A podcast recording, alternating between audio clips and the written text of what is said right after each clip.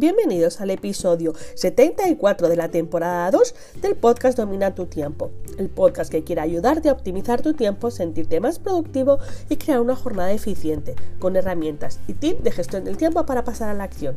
Yo soy Leticia Codina de leticiacodina.com y vengo a hablarte de el perfeccionismo como herramienta poco productiva.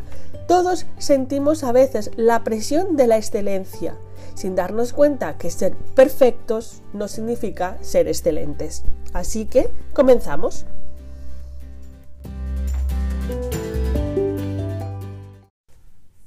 Mientras sigas viendo el perfeccionismo como una característica de la excelencia, vas a caer en el mayor ladrón de tiempo. Porque sí, ser perfeccionista no atribuye excelencia a tu trabajo. Es más, ser perfeccionista se convierte en un gran enemigo de tu gestión del tiempo y de tus resultados. Esa sensación que todo mm, puede estar mejor, que cuanto más tiempo le dedico a una tarea, mejor va a estar hecha, que cuanto mejor calidad, cuanto más tiempo destinado, mejor calidad, todo esto nos acaba pasando factura y resulta muy muy caro para nosotros. Decía Voltaire una frase que era lo perfecto es enemigo de lo bueno. Básicamente, esta frase significa que es mejor hacer las cosas bien, en un tiempo determinado, dando la mejor calidad en el menor tiempo posible, que buscar la perfección alargando plazos, tiempos y acciones. Debemos diferenciar buscar la, la excelencia con caer en el perfeccionismo que nos paraliza, que nos desmotiva, que es rígido con nosotros.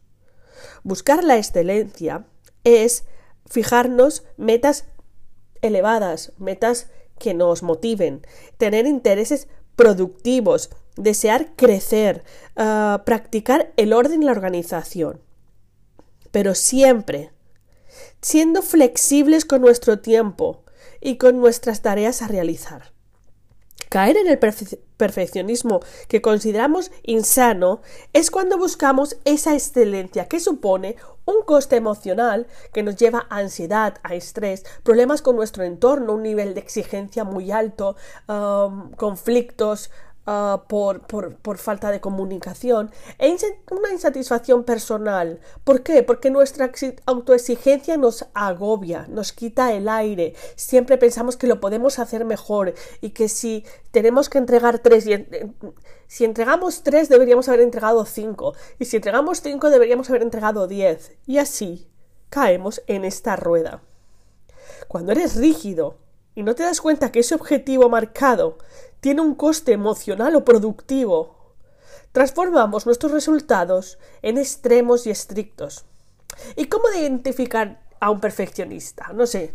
Ahora piensa si tú te sientes identificado con esto. ¿Cómo vamos a identificar a un perfeccionista? Uno, controla todo lo que le rodea. ¿Vale? Tiene ojos por todo y todo tiene que pasar por él. Es obsesivo con las cosas con los detalles. Los pequeños fracasos te bloquean. Comparas todo lo que haces. Siempre estás comparando con tu entorno, con tus referentes, siempre estás comparando todos tus resultados. Y eres capaz de renunciar a situaciones si no sientes que tienes el 100% uh, asegurado. ¿Cuántas veces has rechazado o hemos rechazado presentar una propuesta o presentaros a un examen, una convocatoria, porque no estás al 100%, pero siempre al 100% de tu concepto de excelencia. Porque siempre digo, del 0 al 10 hay muchos números. ¿Cómo afecta nuestra productividad cuando caes en este perfeccionismo poco productivo que nos limita? Pues caes cuando todo lo consideras importante y por tanto siempre tienes más acciones que tiempo. Ser productivo es distinguir lo que es de verdad importante de lo que es de verdad urgente, lo que tenemos que solucionar rápido de lo que necesitamos invertir tiempo. Nos sobrecargamos de trabajo, siempre entregas más de lo que deberías, de lo que es necesario. Esa excelencia te, te bloquea. Ser productivo es hacer lo que toca cuando toca abarcamos más de lo que podemos, caemos en la multitarea, en el control excesivo, en no delegar.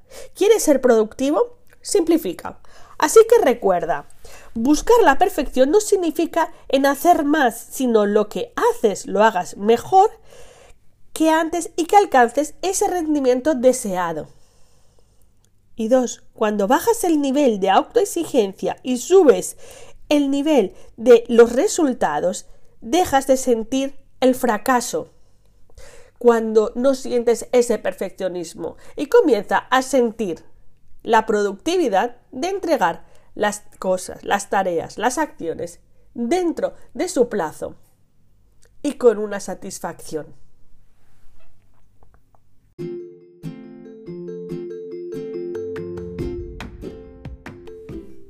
Gracias por tu tiempo, dale me gusta y suscríbete al canal para estar al día. Vuelvo con más y mejores estrategias para pasar a la acción y para dominar nuestro tiempo en los próximos episodios. Y ya sabes, puedes entrar en el canal de Telegram Domina tu tiempo y estar al día de todas las novedades que tengo para ti. Nos vemos.